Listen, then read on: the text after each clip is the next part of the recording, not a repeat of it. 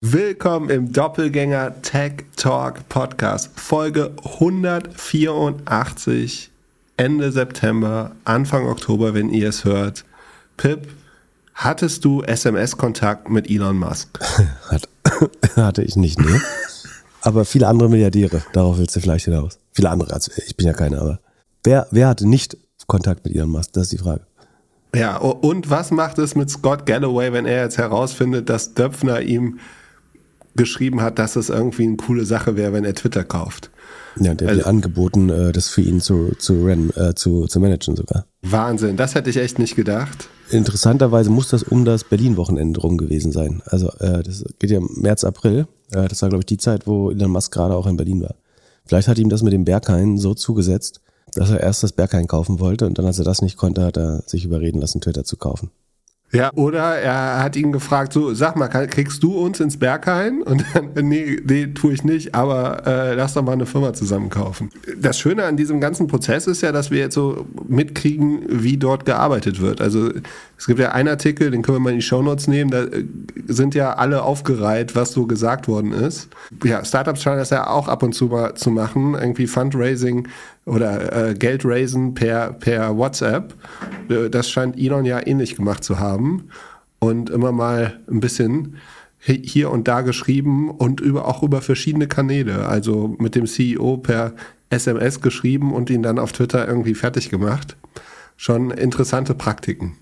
Vor allen Dingen haben sich alle möglichen Leute da sofort angedient, äh, irgendwelche Positionen. Hier Jason Calacanis meinte, er wäre der Traum-CEO für, dafür. Wie gesagt, äh, Döpfner würde es auch gern managen. Ähm, Moment, Jason will CEO werden? Oder meinte der Elon wäre der Traum-CEO?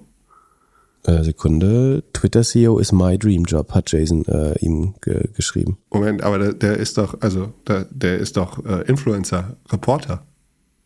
Oder ist der CEO Material? Hm, naja, der hat ja schon mehrere Medienunternehmen äh, auch geführt. Naja. Ähm, und Elon hat ja lange verhindert, dass überhaupt die Nachrichten öffentlich werden. Aber das sind halt in dem Fall dann Beweismittel. Ja, und die, die hat er zu produzieren. Das Lustige ist, dass er so Signal Messages genutzt hat. Mit Mark Andreessen hat er ja zurück äh, auch geschrieben, wo die Nachrichten automatisch verschwinden. Und dann hat Mark Andreessen, aber damit Elon sich auf jeden Fall an den Deal erinnert, äh, Screenshots von den verschwindenden Nachrichten gemacht. Und dadurch gab es die dann weiterhin doch. Das ist ganz lustig. Ja, das ohne Witz, das müsste eigentlich langsam mal passieren. Also als ich hier letzte Woche auf Tattoo Hülle der Löwen geguckt habe, wollte ich auch einen Screenshot machen. Äh, das ging natürlich nicht. Und äh, eigentlich müssten die, äh, also richtig sichere Messenger müssten ja dann äh, auch Screenshots verbieten. Technisch sollte das kein Problem sein. Teilweise passiert das. Ich glaube, bei so, wo du Foto, ich glaube, bei Snapchat kannst du zum Beispiel keine Screenshots machen, wenn du so zerstörende Nachrichten hast. Da musst du immer zwei, zweites Handy direkt also immer, abfotografieren. Wenn ich, äh, Dickpics zugeschickt bekommen äh, und das versuche zu, äh, zu fotografieren, dann sperrt das leider. Ja, schickt sie ihm am besten per Twitter, dann hat er sie für immer. genau. Unbedingt. Das wird eine gute Folge.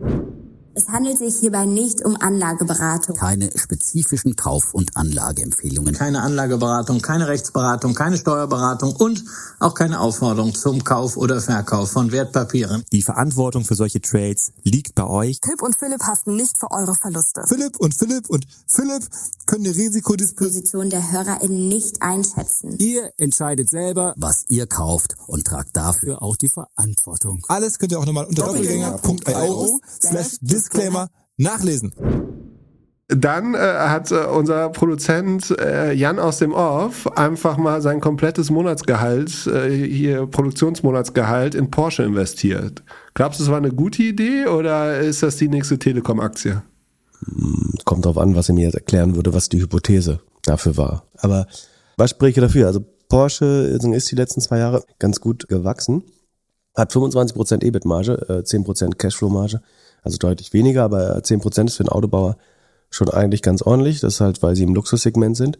Die Frage ist halt, glaubt man daran, dass, also an die Sache Autos und an das Luxussegment im Autos? Ich hätte tatsächlich das IPO nicht gekauft. Und zwar A, du, du hast das sehr wahrscheinlich auf dem absoluten Margenhöhepunkt gekauft, durch den Chipmangel und so weiter. Hat ein Autohersteller den Vorteil, dass sie eigentlich sich auf die teuersten Modelle beschränken können. Das siehst du auch in den Porsche-Zahlen sehr gut dass die Stadt im Durchschnittswert von 85 oder so äh, Autos im Durchschnittswert von 113.000 Euro verkauft haben und damit mit weniger Absatz deutlich mehr Umsatz gemacht haben und höhere Margen. Das wird, sobald sich die Supply Chain entspannt, nicht mehr der Fall sein. Das heißt, die Margen werden runtergehen. Glaube, finde ich relativ berechenbar. Mag mich trotzdem irren, aber das wäre meine Vermutung. Dann hatten wir die letzten Jahre vermutlich eine Übernachfrage aufgrund des billigen Geldes, sei es, dass Leute Aktienmillionäre geworden sind, Kryptomillionäre oder auch einfach nur so gar nicht wussten, wohin sie mit ihrem Geld sollten. Dann haben sich im Zweifel ein neues Auto gekauft. Das müssen sie jetzt alle wieder verkaufen. Genau, da, also A, werden sehr viel Gebrauchtwagen in den Markt gespült werden äh, und ich glaube, die Kaufbereitschaft für neue wird, die Nachfrage, Demand wird sehr stark sinken. Das heißt, ich glaube, es kommen schwerere Jahre, äh, obwohl es gibt noch viel aufgestaute Nachfragen, muss man sagen. Es gibt viele Leute, die Autokäufe verschoben haben, weil es eben zu teuer war in letzter Zeit. Und die werden jetzt irgendwann zu, zu Listenpreisen dann oder leicht reduzierten Listenpreisen wieder zuschlagen. Aber so diese Übernachfrage, diese Sonderkonjunktur wird sich irgendwann abbauen. Dann ist die Frage, bleibt Porsche so das Nonplusultra für irgendwie Performance-Fans oder ich meine, es kam jahrelang kein Tesla Roadster mehr raus, würde jetzt ein neuer Tesla Roadster kommen, der tatsächlich irgendwie äh, cool aussieht äh, und gute Performance-Werte hat, wovon man ausgehen kann, ähm, würde das, glaube ich, sehr stark in die klassische äh, Porsche-Klientel reinfressen. Übrigens, äh, hast du gehört, dass der Cybertruck ein Amphibienfahrzeug werden soll oder kurzfristig wasserdicht sein soll? Hat Elon Musk getwittert. Also der Kurzfristig für eine Show und dann äh, säuft er unter oder wie? Die äh, Schlagfestigkeit hat es ja letztes Mal nicht, nicht mal in einer Show bewiesen. Ähm, wenn er so wasserdicht ist, wie er schlagfest ist, dann sieht schon mal schlecht aus. Ich weiß vor allem nicht, wozu man das brauchen sollte, ehrlich gesagt. Ja, vielleicht, dass du in Florida irgendwie jetzt ein bisschen besser durchs Land fahren kannst dass du dich sicherer fühlst. Aber ja, aber das ist ja noch eine andere Gefahr, dass wenn, das, dass wenn der Cybertruck kommt, sich die Leute mit dem schlechtesten Geschmack vom Kaiman auf den äh, Cybertruck umentscheiden. Entschuldigung, ich wollte aber, auch nicht beleidigen. Aber, aber, aber was, Okay, ich darf nicht, nicht so Witze machen heute. Ey, kurzer Aufruf an die Hörer, weil es wirklich wichtig ist. Ich würde wirklich jeden, der mir am, am Herzen liegt, auffordern, unbedingt weitere Covid-Impfungen zu machen. Also offiziell habe ich keinen Covid, weil ich weiter negativ teste. Aber ich habe die, die Mutter aller Grippen, äh, also die, die schwerste Grippe, die ich bisher hatte, ist schwerer als die letzte Covid-Infektion und Impfung zusammen. Ich lag zwei Tage im Bett und konnte sagen, nicht mal aufs Handy schauen vor Augenschmerzen äh, und Lichtempfindlichkeit. Und ich hätte gern äh, getauscht, indem ich ein paar mehr Impfungen äh, früher schon gemacht hätte. Von daher würde ich das jedem raten. Ich glaube, das letztlich ist aber auch ein bisschen, weil unser Immunsystem zwei Jahre nicht äh, trainiert wurde. Und wenn du das erstmal dann ausgerechnet im äh, Testzelt äh, voller schreiender Leute, quasi ohne Maske Tausenden von Viren, Milliarden von Viren ausgesetzt bist, dass du dann wahrscheinlich so alles gekriegst, was du letzten zwei Jahre nicht bekommen hast. Plus du wechselst vom Warm ins Kalte, bist durchgeschwitzt und so weiter. Ähm, liegst mit dem kalten Po auf der Wiese, was alles so passiert.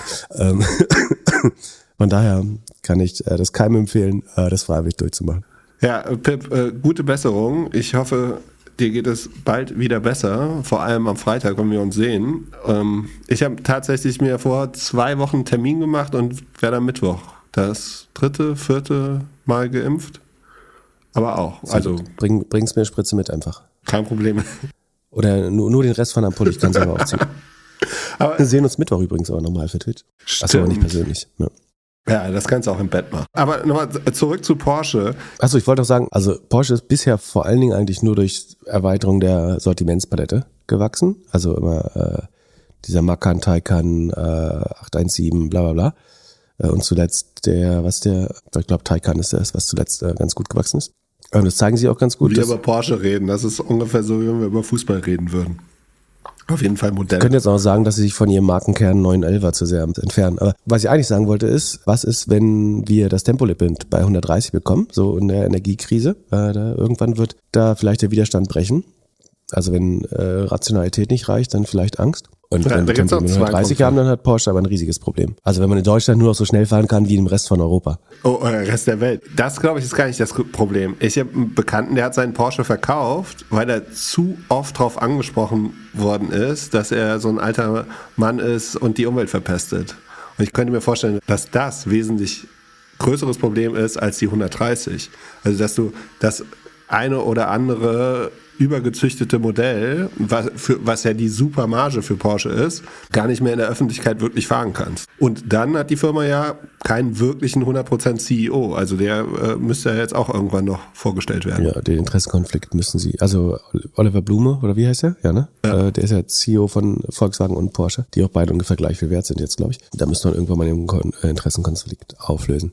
Die Frage ist, wird in der nächsten Generation Porsche weiterhin, ich meine, wenn Jan die Autos kauft, na gut, Jan kommt irgendwie aus dem letzten Dorf, das ist kein Wunder, äh, dass den sowas noch beeindruckt. Die Frage ist wirklich, findet die nächste Generation einen Porsche noch wirklich, wirklich cool? Es gab auf jeden Fall viele, die den Elektro-Porsche gekauft haben und damit das erste ihren Tesla ausgetauscht. So, ja. deshalb habe ich in Hamburg das ein oder andere Mal gesehen, dass Leute, die irgendwie Model S hatten als erstes und darauf mega stolz waren, die dann sehr schnell zu dem Porsche gegangen sind. Ja, aber es ist halt immer noch mal eine, eine Firma, die halt ja beide Benziner und Elektro machen muss und auch irgendwie sich da aufstellen und diese Transformation dahin wird ja auch kostenspielig und äh, in die Margen gehen. Also mal, mal schauen. Wir freuen uns für Jan, wenn es klappt. Äh, mal gucken. Er hat, er hat ja nicht Haus und Hof drauf gewettet. Ja, nicht so wie bei den Lieblings-Tech-Aktien der Doppelgänger. Da ist nicht nur ein Monatsgehalt bei draufgegangen. Pip wird sagen, ja trotzdem ist jetzt die Upside bei den Growth-Aktien natürlich nach dem Crash umso höher. Aber gefühlt habe ich jetzt schon den 16. Dip davon gekauft und irgendwann ist der Klumpen vielleicht einfach zu groß. Diversifikation macht man dann vielleicht lieber mit breit gestreuten ETFs. So vernünftig bin ich aber noch nicht. Und die Folgekosten von Autos steigen ja auch, ne? Also wenn die Energiepreise weiter hoch bleiben, es ist ja nicht nur das Auto selber, was Geld kostet, auch der Unterhalt äh, und äh, Benzin oder Strom, äh, alles ist gerade teuer. Von daher, Ja, aber die Leute, die einen Porsche haben, die sollten sich das gerade noch leisten können. dafür jammern die aber ganz schön viel. Dann hat es irgendwelche Auswirkungen, wenn, wenn Porsche äh, jetzt zum Beispiel Zalando aus dem DAX drücken würde? Ist, se- sieht es dann schlecht für Zalando aus? Ich meine, Zalando hat ja wahrscheinlich schon genug Probleme mit vollen Lagern und irgendwie weniger Bestellungen. Äh, wenn man dann noch aus dem DAX fliegt, ist dann, ist dann die, die, die Party vorbei? Ja, die Party vorbei ist dann nicht, aber es ist aus zweierlei Hinsicht zumindest negativ. Also A, wird sicherlich Liquidität in der Aktie verschwinden, äh, was immer nicht gut ist für größere Anleger. Und es gibt auch gewisse Anleger, die nur in den DAX investieren, also nur in gewisse Segmente investieren dürfen. Äh, Und da fällt man im MDAX vielleicht schon raus. Von daher sollte die Nachfrage erstmal sinken, wie stark, stark sich jetzt auf den, äh, auf den Preis wirklich noch auswirkt auf dem Level ist die Frage, weil die sind ja irgendwann im, im Value-Bereich bewertet dann noch. Günstig ist es sicherlich nicht, weil es für, für gewisse Strategie oder nicht strategische, sondern institutionelle Investoren äh, ein Blocker sein kann, wenn du nicht mehr im DAX bist oder nicht mehr die nötige Liquidität äh, hast. Von daher ist man sicherlich nicht erfreut, äh, das zu tun. Ist natürlich auch doof, weil es war, Sekunde, ist es die letzte? Äh, muss ich ganz kurz gucken. Ist da noch irgendeine New Economy Firma eigentlich drin? Ist auch so traurig, dass Linde jetzt die Nummer eins ist ey, im deutschen DAX. Nee, das war's dann auch, ne? Delivery ist nicht mehr drin.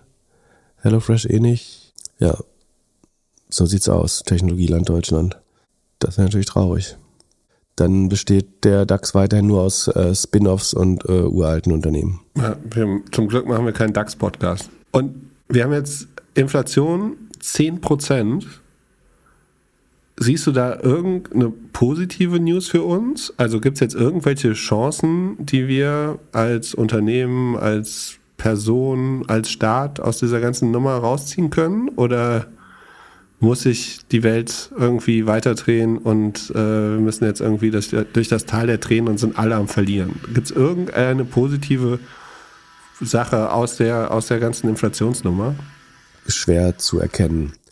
Also das Gute ist, wenn jetzt Monat für Monat immer das heißt, es ist 9,8, 10, 10,2 Prozent, das heißt ja nicht, dass es immer teurer wird, ne? sondern das heißt, dass äh, gegenüber dem Vorjahr wird die Inflation ja gemessen. Das heißt, solange die um die 10 bleibt, bleibt sie ja stabil. Wichtig ist, dass sozusagen, wenn das eine Jahr rum ist, dass sie dann irgendwann mal wieder runtergeht oder vielleicht sogar negativ wird. Mal sehen, womit ich nicht rechne. Aber ähm, nee, positiv ist daran eigentlich nichts, außer dass äh, so die, die Nachfrage ein bisschen sinkt, ist halt wiederum schlecht für die Wirtschaft, aber gut für den Planeten. Nee, ist nicht gut. Also es ist eine Hörerfrage und äh, es geht, glaube ich, vor allem darum, sollte man jetzt irgendwie Schulden aufnehmen, weil theoretisch kannst du ja sagen, wenn das Geld entwertet wird, muss ich in Zukunft mit billigerem Geld meinem, äh, meinen Kredit zurückzahlen. Deswegen könnte ich von der Inflation profitieren. Das kann unter bestimmten heraus, äh, unter bestimmten Anforderungen schon funktionieren. Problem ist aber zum Beispiel, dass die, man nimmt das jetzt auch zu relativ hohen Zinsen inzwischen auf das Geld. Das heißt, es ist nicht ganz so risikolos, äh, wie es vorher war.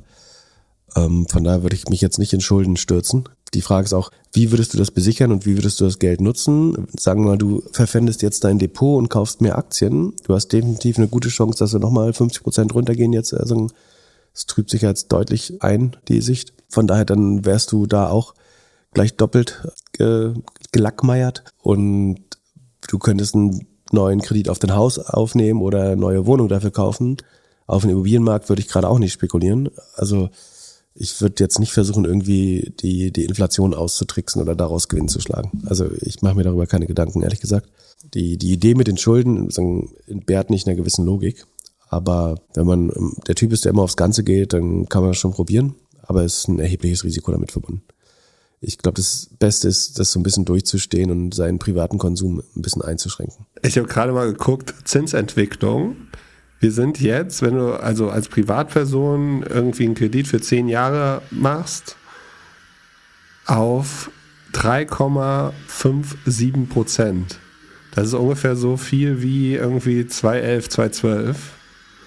Schon Wahnsinn. Wenn du dir überlegst, ja. dass Leute irgendwie Anfang des Jahres noch irgendwie für unter 1% Sachen finanziert bekommen haben, ja, das muss ja schon eine Auswirkung haben. In den USA ist ja so, dass du 6,5 Prozent oder sowas für Häuser finanzierst inzwischen. Also von daher. Aber ich meine, dreieinhalb war früher ganz normal. Also mehr ja. sogar. Also frag mal deine Eltern, wie, wie sie ihr Haus finanziert haben. Oder Cash bezahlt. also, aber ja, klar, ich glaube ja irgendwie, was war das? 8 Prozent, 12 Prozent? Bestimmt sowas, ja. Wahnsinn. Da kommen wir auch wieder hin, keine Sorge.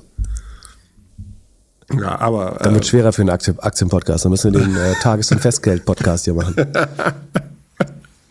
Gesponsert von, von Weltsparen.de. Dann äh, chasen wir isländische Bank Banken mit äh, Topzinsen. und, pass auf, dann machen wir, machen wir Ausflugsreisen so, und äh, untersuchen live äh, und packen so Doppelgänger-Sterne außen an die Bankgebäude und bewerten die Kredite so wie diese schlechten äh, Kreditportale. Also äh, fünf Sterne Empfehlung der Doppelgänger-Redaktion, die Kaufding Bank in Island.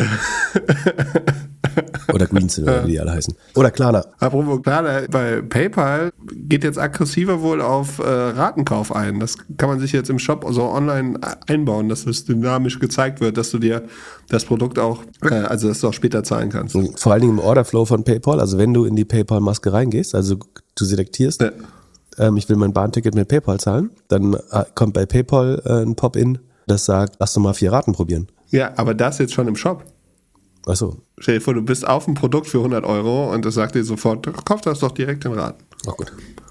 Ich zahle jetzt meine Booking, äh, meine Hotels immer mit, äh, Klarna neuerdings. Ja? Ja, um das ein bisschen zu verstehen. Ich äh, will ein paar Arbeitsplätze retten. Ist aber ne, nett von dir.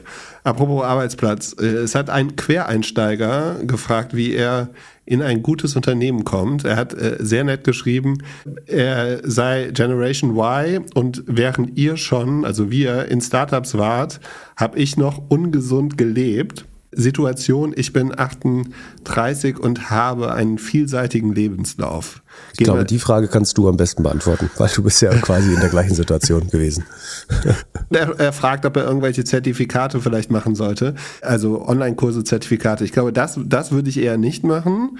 Ich würde viele Bewerbungen schreiben. Ich würde versuchen, mit verschiedenen HR-Personen zu sprechen auf was sie so gucken, was sie so achten. So aktuelle Zeit ist wahrscheinlich ein bisschen schwieriger als noch vor einem Jahr oder vor zwei. Oder ich würde schauen, was ist mit einem Master oder einem MBA oder sogar einem Bachelor. Und da musste ich mich gerade dran erinnern, wir hatten bei uns im Studiengang, also das ist ja schon eine Weile her, auch so eine Handvoll Leute, die tatsächlich nochmal BWL Bachelor studiert haben auf einer privaten Uni und danach Karriere gemacht mit irgendwie Ende 30, Anfang 40. So, das muss man wollen, muss man schauen, ob das irgendwie, ob man cool damit ist, irgendwie mit 25-Jährigen zu studieren und wie danach der Karrierelauf so ist. Aber wenn ich jetzt so angucke, wir haben alle ganz gute Jobs jetzt und das gemacht. Ich glaube, dieses ganze mit den ganzen Online-Learning-Kursen, so irgendwie sechs Wochen bei, bei irgendwelchem Online-Kurs mit 1000 Studenten, was jetzt so äh, angepriesen wird als die Alternative vom Studium, da glaube ich noch nicht so ganz dran. Was würdest du machen? Also A, also würde ich äh, deine Uni jetzt nicht als Best Practice verkaufen, aber kann sich ja aussuchen, wie man dann glaubt.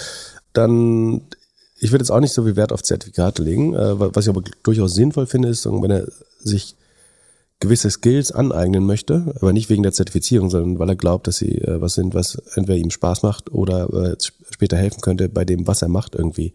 Wenn du in Richtung Data gehen willst, irgendwie Python oder A lernen oder wenn du Richtung Produkt gehst, irgendwelche UX-Design-Kurse oder so. Ich glaube, äh, das, das kann schon Sinn machen, einfach um zu zeigen, dass man sich da selbstständig weiterentwickeln moch mochte. Und ich würde sozusagen, was er jetzt in dem Startup macht, einfach versuchen, so Erfolgsprojekte relativ gut zu dokumentieren. Also die, der Mangel ist ja quasi, er hat keinen guten Track Record, also die Historie im Lebenslauf sieht nicht toll aus. Deswegen würde ich, was du jetzt in, in dem derzeitigen Job schaffst, also A, würde ich erstmal so richtig gut arbeiten dort äh, und auch dafür sorgen, dass man gute Ergebnisse äh, liefert. Jetzt dort abzupimmeln und dann zu hoffen, dass man einen schlechten, äh, in einen besseren Job kommt, äh, ist, glaube ich, nicht erfolgsversprechend. Deswegen würde ich versuchen, da das Beste zu geben und das irgendwie gut dokumentierbar zu machen. Also dass man da abgeschlossene Projekte hat oder einfach gut erklären kann, was man da geschafft hat, wovon andere Firmen auch projektieren, äh, profitieren könnten. Genau, das wäre das so, was ich jetzt, was mich vielleicht überzeugen würde, jemanden einzustellen, der ansonsten einen sehr lückenhaften Lebenslauf hat, dann würde ich da auf jeden Fall umso mehr versuchen zu verstehen, wie er in der letzten Station performt hat, also in, in allen Aspekten. Äh, und ich würde trotzdem sehen wollen, dass er sich weiter äh, eigenständig weiterentwickeln will äh, und das auch in der Vergangenheit schon getan hat. Von daher, es geht nicht um diese Zertifikate, aber sich weiterzubilden, finde ich prinzipiell äh, sinnvoll. Wie man das dann macht, kann total vielschichtig sein. So, nächste Frage. Golden Handcuffs. Wie steht ihr dazu? Äh, will ein Hörer wissen. Wann würdet ihr sie anlegen und äh, seid ihr bereits in so einer solchen Situation gewesen? Noch eine Frage für mich. ja, ich glaube auch, oder? Also, ich habe auch eine Meinung dazu, aber ich höre deine gerne. Äh, also ja, ich war ja auf jeden Fall in Golden Handcuffs. Äh, Erklär mal, was Golden Handcuffs eigentlich heißen. Kann man das auf Deutsch so übersetzen? Äh, goldene Handfesseln, dass man halt in einem Käfig gefangen ist, also in einem Corporate Job, der so gut bezahlt ist, dass man eigentlich nicht mehr rausgehen kann oder das Gefühl hat, man geht nicht mehr raus. Aber auf der anderen Seite der Job ja schon so deprimierend ist, dass man da nicht wirklich glücklich wird. Man könnte von, nicht vom Burnout, sondern eher vom Bore-out sprechen. Wenn das der Fall ist, sollte man vielleicht gehen. Die, die Frage ist, ob jetzt auch der beste Zeitpunkt ist oder ob man das noch ein bisschen abwartet, weil also jeder Job hat seine guten und seine schlechten Zeiten so, so war es bei mir auch. Ich bin damals ganz gut rausgekommen. Grüße gehen raus an den damaligen CEO und meinen Anwalt. Vielen Dank. Und ohne die Situation wird es den Podcast hier auch nicht geben. Aber heute würde ich wahrscheinlich schauen, okay, kann ich irgendwie, also kann ich mich in dem Unternehmen irgendwo anders bewerben? Das, es kann ja sein, dass ich irgendwie mit meiner Chefin, meinem Chef nicht klarkomme oder mit dem, mit dem aktuellen äh, Pensum oder mit dem aktuellen Job so. Und kann ich vielleicht irgendwas nebenbei machen? Also habe ich die Freigabe, um zum Beispiel einen Podcast zu starten, um einen Newsletter zu starten oder sowas und dann immer irgendwie ja, Alternativen aufbauen. Also das, das Schlimmste, was einem in einem Job passieren kann, ist, dass man das Gefühl hat, dass der Job irgendwie sinnlos ist, aber dass man selber auch ja, das Selbstwertgefühl irgendwie verliert, sich für den nächsten guten Job zu bewerben oder so. Oder, oder man irgendwie keine, keine Perspektive hat, irgendwie aus der aktuellen Lage rauszukommen. Und daran würde ich halt immer arbeiten. Also zu schauen, okay, was sind andere Jobs? Vielleicht, also hier und da bewerben, zu sehen, okay, hier könnte ich gehen. Und sobald man das Gefühl hat, hey, ich, ich kann jederzeit gehen, lässt es sich in, einem, in wahrscheinlich jedem Job auch besser arbeiten. Und da, daran würde ich irgendwie arbeiten. Also äh, zu schauen, okay, äh, ich muss hier nicht sein, ich kann sofort hier weg und ich, ich bin hier freiwillig, weil äh, man kann auf jeden Fall immer kündigen. Das, das kann, man, kann man schon machen. Ja, und gerade jetzt ist auch nicht so schwer, was anderes zu finden in der Regel. Ich hatte mal äh, Golden Handcuffs über einen Job hinaus, also quasi ein Wettbewerbsverbot. Ähm, Aber Teil des Wettbewerbsverbots war, dass ich darüber nicht reden kann. Deswegen kann ich es näher beschreiben. Aber also die Fra Frage, wann würdet ihr das anlegen? Äh, das, ist eigentlich, das ist jetzt quasi, denke ich, äh, aktiv und nicht passiv gemeint. Niemals. Also ich glaube, Sinn. Niemals. Also prinzipiell willst du Leute, die nicht motiviert sind, äh, willst du eigentlich loswerden. So der einzige Grund oder zwei Gründe, die ich mir vorstellen könnte, ist, jemand hat sehr exklusive Beziehungen in irgendeiner äh, Branche oder Institution, auf die man nicht äh, verzichten kann. Sagen wir, das ist dein Top-Lobbyist äh, und dessen Bruder ist, äh, ist der Fußballtrainer vom Kind von äh, der Wirtschaftsministerin oder irgendwie sowas, ähm, dann ist es wahrscheinlich schwer. Also irgendeine Art von Beziehung, äh, die beim Sales äh, oder anderen Sachen äh, sehr stark helfen. Oder irgendeine Art von Herrschaftswissen, äh, auf die man nicht oder die man definitiv nicht will, dass die dem Markt wieder zur Verfügung steht. Also ich glaube, Google würde seinen Top-AI-Leuten immer sehr viel Geld bezahlen, einfach, dass sie nirgendwo anders äh, arbeiten. Sind relativ bekannt dafür, glaube ich. Von daher, das sind so die zwei Sachen, wo ich mir vorstellen könnte, wo es sind. Prinzipiell ist aber Unfug, Leute, die nicht mehr motiviert sind, äh, zu behalten. Und ich glaube, es wird auch überschätzt, was man damit erreicht. Und wie siehst du das bei Akquisitionen? Also wenn, da ist es ja gang und gäbe, du kaufst eine Firma, dann müssen die Geschäftsführer, Geschäftsführerinnen irgendwie drei bis vier Jahre noch da bleiben. Wie heißt das? Earnout abfeiern oder sowas. Äh, wie siehst du das? Gibt solche und solche Fälle. Ich glaube, in der Regel schwer, Ich das so allgemein zu beantworten. Aber Ich finde es interessant bei dem, bei The Hustle. Ne? Also HubSpot hat ja The Hustle gekauft und Sam, Sam Parr. Und der scheint ja sehr, sehr frei irgendwie rein verhandelt zu haben, dass er eigentlich weiterhin das machen kann, was er will und gar nicht vor Ort ist und dass sie eher so die, die ja, die, die Company gekauft haben und die Leute haben sich da alle sehr schnell, sehr frei geschwommen. Ich kann schon verstehen, dass die Firma, die, die ja das Team haben möchte, aber es sieht immer so aus, dass das Team maximal schnell immer wieder raus möchte. Und viele der guten Deals scheinen ja auch so zu sein, dass sie, dass die, ja, dass das Gründer, Gründerinnen-Team nicht so wahnsinnig lang committed ist. Also dass die irgendwie, ich glaube, dass, wenn ich die, wenn ich die Position hätte zu verhandeln als Gründer, würde ich immer sagen, ich bin so schnell wie möglich weg. Also ihr könnt gerne alles haben, was ihr wollt, aber ich bin auf jeden Fall, ich nehme auf jeden Fall lieber ein bisschen weniger Geld, aber dafür bleibe ich nur sechs Monate oder ein Jahr. So, das würde ich immer versuchen reinzuverhandeln als Gründer. Meine, das kannst du ja letztlich auch ähm, implizit machen, indem du einfach früher gehst und den Earnout, einen Teil des Earnouts liegen lässt. Aber ähm, das machen Leute, glaube ich, zu wenig. Gerade wenn sie irgendwie drei, vier Jahre Earnout unterschrieben haben teilweise. Genau, ich glaube, es gibt dem Käufer, der Käuferin immer relative Sicherheit, einen Earnout zu haben. Äh, ich kenne aber ganz wenige Szenarios, wo das äh, für beide Seiten dann einfach äh, super toll gelaufen ist danach. Also es wird immer Standard bleiben, es wird sich auch nicht da, nichts daran ändern. Das, ich glaube, es ist eher eine Versicherung, dass man nicht, dass nicht nach einem halben Jahr die Firma komplett zusammenbricht und alle Leute gehen oder so, glaube ich. Ähm, die, die Hauptgefahr ist ja eigentlich, dass der Gründer, die Gründerin sofort was Neues gründet und dann äh, die besten Leute auch sofort mitnimmt. So. Und, äh, dagegen musst du dich, äh, glaube ich, vielfältig versichern. Dann hast du noch ein bisschen Arc Innovation News für uns. Genau, unsere Investment-Ikone, Katie Wood von Arc Invest, hat jetzt, ich glaube, wir haben es vorher schon mal angekündigt, aber sie hat jetzt den äh, Arc Venture äh, Fund äh, aufgelegt, endlich. Und zwar verspricht sie da, dass sie 70 Prozent des Fonds in Private Venture Capital investieren wird. 30 Prozent, äh, um eventuell das auch weiter im Public Markt, also an der Börse zu halten, äh, wenn was an die Börse geht. Besonders ist da sicherlich die Vergütungsstruktur. Also, wie funktioniert ein Venture Fund normalerweise von der Vergütung? Äh, hast du das mal gemerkt irgendwann? 2002? Genau, was heißt das? Äh, also, äh, die nehmen, äh, wenn sie einen Exit machen, kriegen sie 20% vom Exit und 2% jedes Jahr von der ganzen Summe, die irgendwie in dem Fonds sind. Hm, Ja, also grob. Also genau, du kriegst 2% Managementgebühr auf das abgerufene Kapital. Schlecht verhandelt hast als LP auf das committed Kapital bei manchen Fonds. Du kriegst 20% Carry auf den, äh, sagen, den Mehrertrag, äh, das Geld, was hinten rausgekommen ist. Ähm, nicht auf den gesamten Erlös, sondern auf sagen, die Wertsteigerung. Der ARC Fund hat kein Carry, also keine Performancegebühr quasi. Das hört sich fair an. Ja, die Frage ist, was das heißt, wenn jemand keine, kein Carry von dir haben möchte. Dafür aber 2,75% Management-Fee und inklusive weiterer Spesen summiert sich das auf 4,22% TER, das ist die Total Expense Ratio, also die gesamten durchschnittlichen Kosten aufs eingesetzte Kapital. Also 4,2% äh, deines Kapitals gehen einfach äh, flöten. Schon äh, während es angelegt wird. Aber Moment, ist dieses Management-Fee ist doch eigentlich dafür da, diese, dass, dass alle Kosten gedeckt sind. Nee, aber du kannst jetzt sagen, dass die Management Fee und dann kommen die Trading Cost, irgendwelche Auditing Cost, ähm, die halten im Depot, ähm, Clearing, was weiß ich da alles noch. Äh, dann kann, also ich finde es relativ hohe Gebühren äh, für innerhalb von einem Jahr. Ich weiß nicht, wie aktiv die traden wollen, aber kann, also die können natürlich sagen, die Anwaltsgebühren, der Due Diligence Prozess und was weiß ich, das kosten alles noch so viel Geld, wobei das eben in der Management Fee eigentlich drin sein sollte. Ja, naja, äh, Total Expense Ratio schätzen sie auf jeden Fall auf 4,2 Prozent, wo ich glaube, es ist danach sehr schwer, äh, Gewinne zu machen.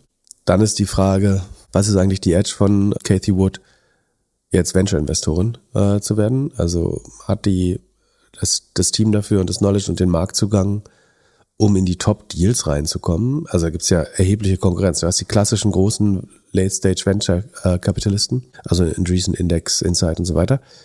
Dann hast du diese ganzen Crossover-Funds, die das Gleiche machen, also die aus dem Hedgefund-Business runtergegangen sind in Late-Stage-Venture, irgendwie äh, D1, Green Oaks, also die ganzen Tiger Cups, ne, äh, Altimeter, ähm, wie sie alle heißen.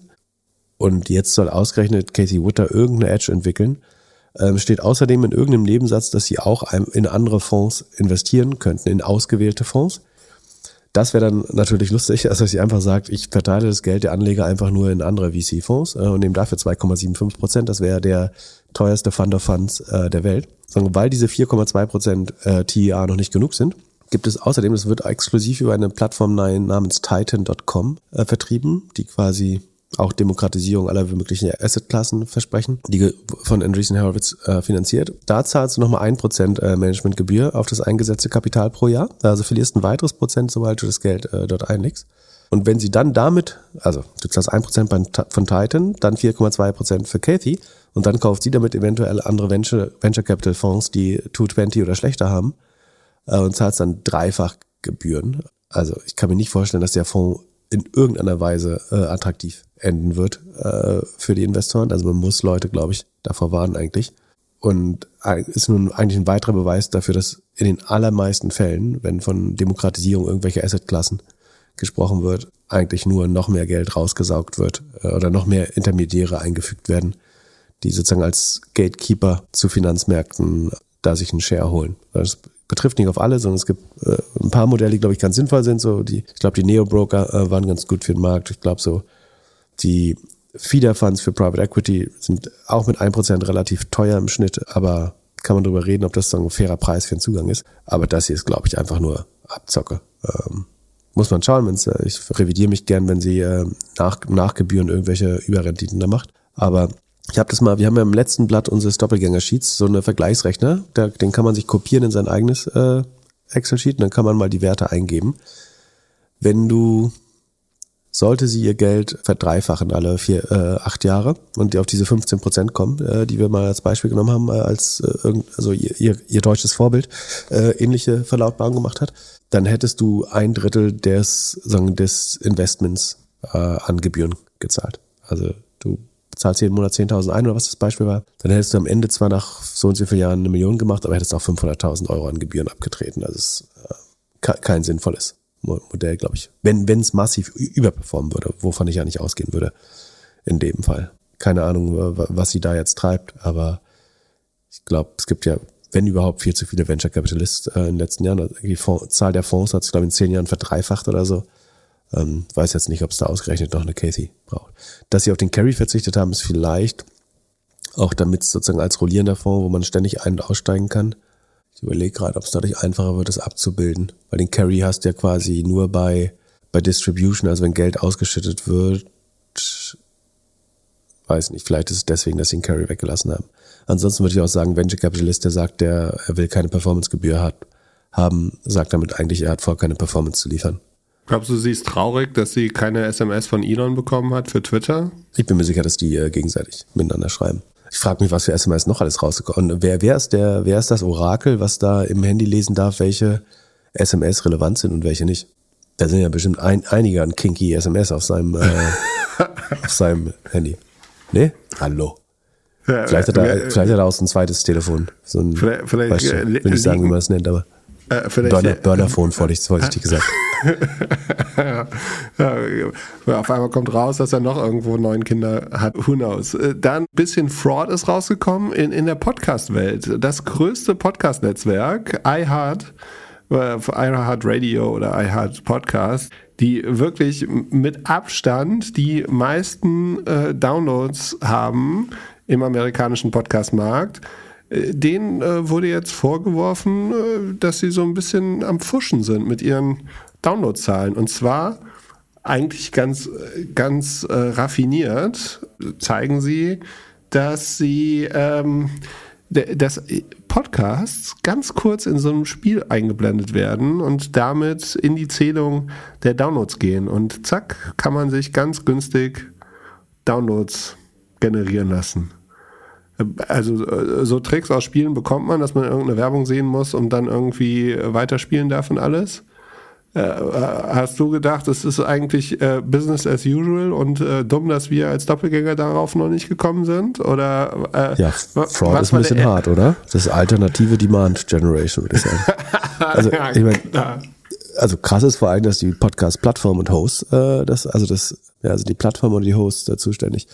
Aber vor allen Dingen sollten sagen, die, die das tracken, das nicht mitzählen äh, oder checken, dass 30 Sekunden Plays äh, keine 30, keine Abrufe sind ähm, und dem entgegenwirken. Das müsste sich als Auffälligkeit zeigen in Daten. Aber ich habe nicht das Gefühl, dass irgendein Mensch bei Spotify oder Apple an sowas arbeitet, ehrlich gesagt. Ähm, also mein Gefühl war, dass das Analytics-Team sind zwei, drei Leute. Vielleicht ein bisschen übertrieben, aber Ja, die Podcast Analytics Welt ist auf jeden Fall noch sehr mau. Aber ich, ich glaube auf jeden Fall, dass das Potenzial, so Podcast-Download-Zahlen zu fälschen, enorm ist. Es gibt, gibt ja auch einen Grund, warum das alles so intransparent ist. Also warum, also se selbst die Printbranche hat sich ja irgendwann geeinigt oder die äh, Display-Advertising-Branche auf diesen Argov und was weiß ich. Aber bei Podcasts gibt es ja immer noch kein vernünftiges äh, Instrument, das zu zählen, wie groß Podcasts wirklich sind. Und irgendwie scheint ja auch niemand an der Transparenz interessiert zu sein. Außer euer transparenter Podcast, der diesen Monat das erste Mal nicht wächst. Vielleicht habe ich auch schon Burnout deswegen. Deswegen werde ich so krank die ganze Zeit. genau, es, ist, es sind die Downloadzahlen. Okay, ich guck mal, ob wir vielleicht noch in irgendein so ein Spiel reinkommen. Ja. Da muss ja Aber- beeilen. Ja, aber wenn du die Zahlen quartalsmäßig abbilden lässt, dann zeigst du auch immer noch Wachstum. Also wir müssen jetzt einfach äh, den Graph ändern. So, so viele Monate passen eh nicht auf ein, auf ein Slide. Und äh, dann haben wir auf Twitter, wurden wir verlinkt, dass wohl das Beste für alles äh, ein bisschen länger braucht. Also gute Sachen brauchen einfach Zeit, oder Pip? Und zwar äh, hat äh, das, das in Anführungsstrichen deutsche Netflix, äh, die Click Digital AG, eine Ad-Hoc-Mitteilung rausgegeben. Das äh, Click Digital verschiebt den Start der Plattform click.de, das ist äh, Best of alles, äh, aus Qualitätssicherungsgründen. Äh, Ich würde da- sagen, das schreibt man- wir einfach unkommentiert. also ich, was ich schon spannend finde, ist, dass sie sagen, sagen, es geht um die Sicherstellung der Plattform-Performance in den verschiedenen Content-Kategorien. Man bekräftigt trotzdem seinen Ausblick für 2022. Das ist interessant, das muss man sich mal fragen, warum, wenn das Blockbuster-Produkt nicht an den Start kommt, man trotzdem seine Zahlen fürs Gesamtjahr schaffen möchte. Mein Verdacht, mein Verdacht, eine mögliche Erklärung dafür wäre, dass diese Click.de-Plattform eben doch nur ein Feigenblatt wäre, um eine Menge Abo-Fallen Traffic damit zu verschleiern. Das wäre eine mögliche Erklärung.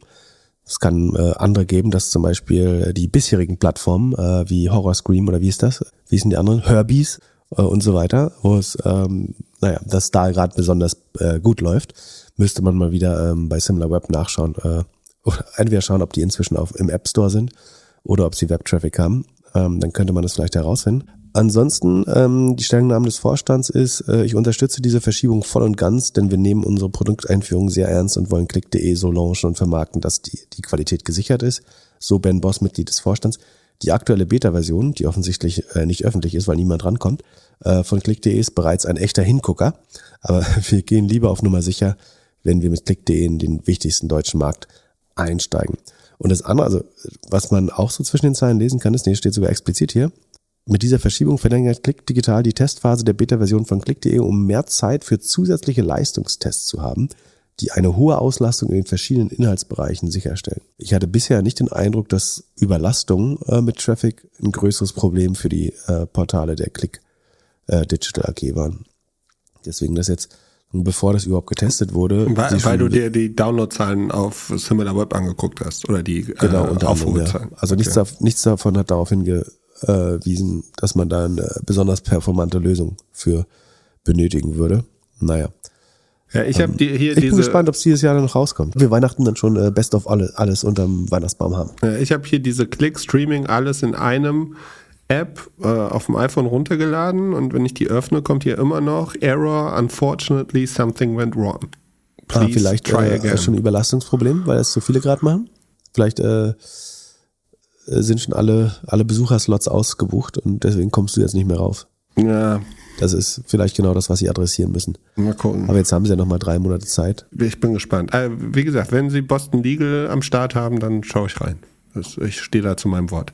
Sonst äh, haben wir noch ein paar Layoffs. Äh, DocuSign ähm, räumt jetzt ein bisschen auf, aber auch eher wieder so äh, kleiner Tropfen auf einen heißen Stein. Die müssten wahrscheinlich auch mehr rauswerfen als irgendwie 10 Prozent. Genau, also ich glaube, das werden wir jetzt bei allen Firmen sehen, wo wir in der Vergangenheit immer gesagt haben, hier wachsen die Operating Expenses schneller als der Umsatz. Also die werden ihren Umsatz in der jetzigen Zeit nicht beschleunigen können. Das heißt, äh, sie müssen die, das Wachstum der Operating Expenses entschleunigen. Und das hat eigentlich äh, DocuSign schon ganz gut gemacht. Die äh, sind vom Wachstum bei den Kosten von 40 auf 25 Prozent runtergegangen, gehen jetzt noch weiter runter, weil die, Kost, äh, die Umsatzwachstum auch schon unter 25 gefallen ist. Von daher managen die es total sinnvoll. Ähm, das ist jetzt auch keine Big News. Äh, die einzige Frage ist, warum machen das so viele andere Firmen noch nicht? So, ähm, wer es mehr und mehr macht auch, das hatten wir auch schon mal beschrieben, aber dann kommen jetzt immer wieder neue News, dass Mark Zuckerberg wohl vor Employees jetzt nochmal von Hiring Freezes gesprochen hat und dass Sparmaßnahmen durch alle Abteilungen geben wird im nächsten Jahr. Auch bei Google gibt's weitere schlechte News, die Stadia Cloud Streaming Plattform, das war quasi Gaming mit diesem weißen äh, Pad, ähm, wird eingestellt zum Anfang des nächsten Jahres. Also alles, was nicht Must-Have-Projekte waren, wird jetzt relativ klar be beerdigt. Ja, alle Hobbyprojekte werden geschlossen und jetzt gibt es nur noch profitables Business. Da, äh, das wird wahrscheinlich die News sein, die werden wir jetzt jeden, jeden Podcast werden da oder ein, zwei News für haben. Das auf jeden Fall. Ja. Das ist das Problem bei Podcasts leider, dass äh, so wenig Geld kostet, dass äh, die, die Konkurrenz nicht schließen muss. aber wer weiß, also der ein oder andere Die bei den großen Studios vielleicht, sind die noch unprofitabel? Nee, verdienen Geld. Nee, aber da äh, wird tatsächlich, äh, CNN hat Leute jetzt entlassen, die Podcasts machen, glaube ich. Ja, ich glaube, da wird auch noch, äh, und am Ende, äh, je nachdem, wenn du da viele Leute auf einer Show hast, kann schon sein, dass da irgendwie die eine oder andere Sache weggeht. Aber ja, werden wir sehen. Ich glaube, der Podcastmarkt, ja, der, der, wird, der wird noch weitergehen. Da, da glaube ich dran. Alle anderen Werbemärkte nicht mehr. aber wann kommt da die Reinigung? Die, äh, welche Reinigung willst du? Weniger Shows? Oder weniger Firmen? Oder was meinst du? Ja, so ähm, Konzentration, Konsolidierung, Leute, die aufgeben. Ja, aber Ich bin selbst im Überlebenskampf und äh, es muss doch anderen schlechter gehen.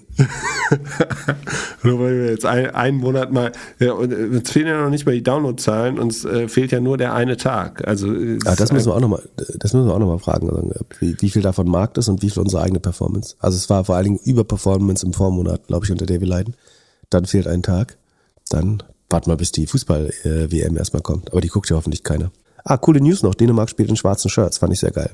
Ähm, sozusagen, um sozusagen den Toten, äh, den mehreren tausend Toten äh, beim Bau der Infrastruktur äh, zu gedenken. Fand der komische Emir von Katar nicht lustig. Komisch. Ähm, Finde ich aber cool, dass wenigstens eine Mannschaft schafft, ein klares Zeichen zu setzen. War ganz gut. aber äh, nicht, Vielleicht schaut das Dänemark-Spiel, die anderen nicht. äh, ni- nicht spielen wäre kein Zeichen gewesen. Nicht spielen wäre auch ein äh, Zeichen, aber ich, das finde ich wiederum äh, Sportlern schwer zuzumuten. Das ist halt deren Leben und das, die entscheiden das ja nicht die Sportler. Das sind ja die äh, korrupten Verbände, die das äh, sagen, anleiern. Deswegen finde ich schwer, den äh, Sportlern selber abzuverlangen, dass sie das boykottieren. Weil wenn das deine einzige Chance eventuell bei einer WM zu spielen, finde ich es ein hartes Opfer, bloß weil irgendwelche äh, fetten weißen Säcke gegen Schmiergeld eine EM irgendwo hingegeben haben. Höchstwahrscheinlich. So stelle ich mir das vor.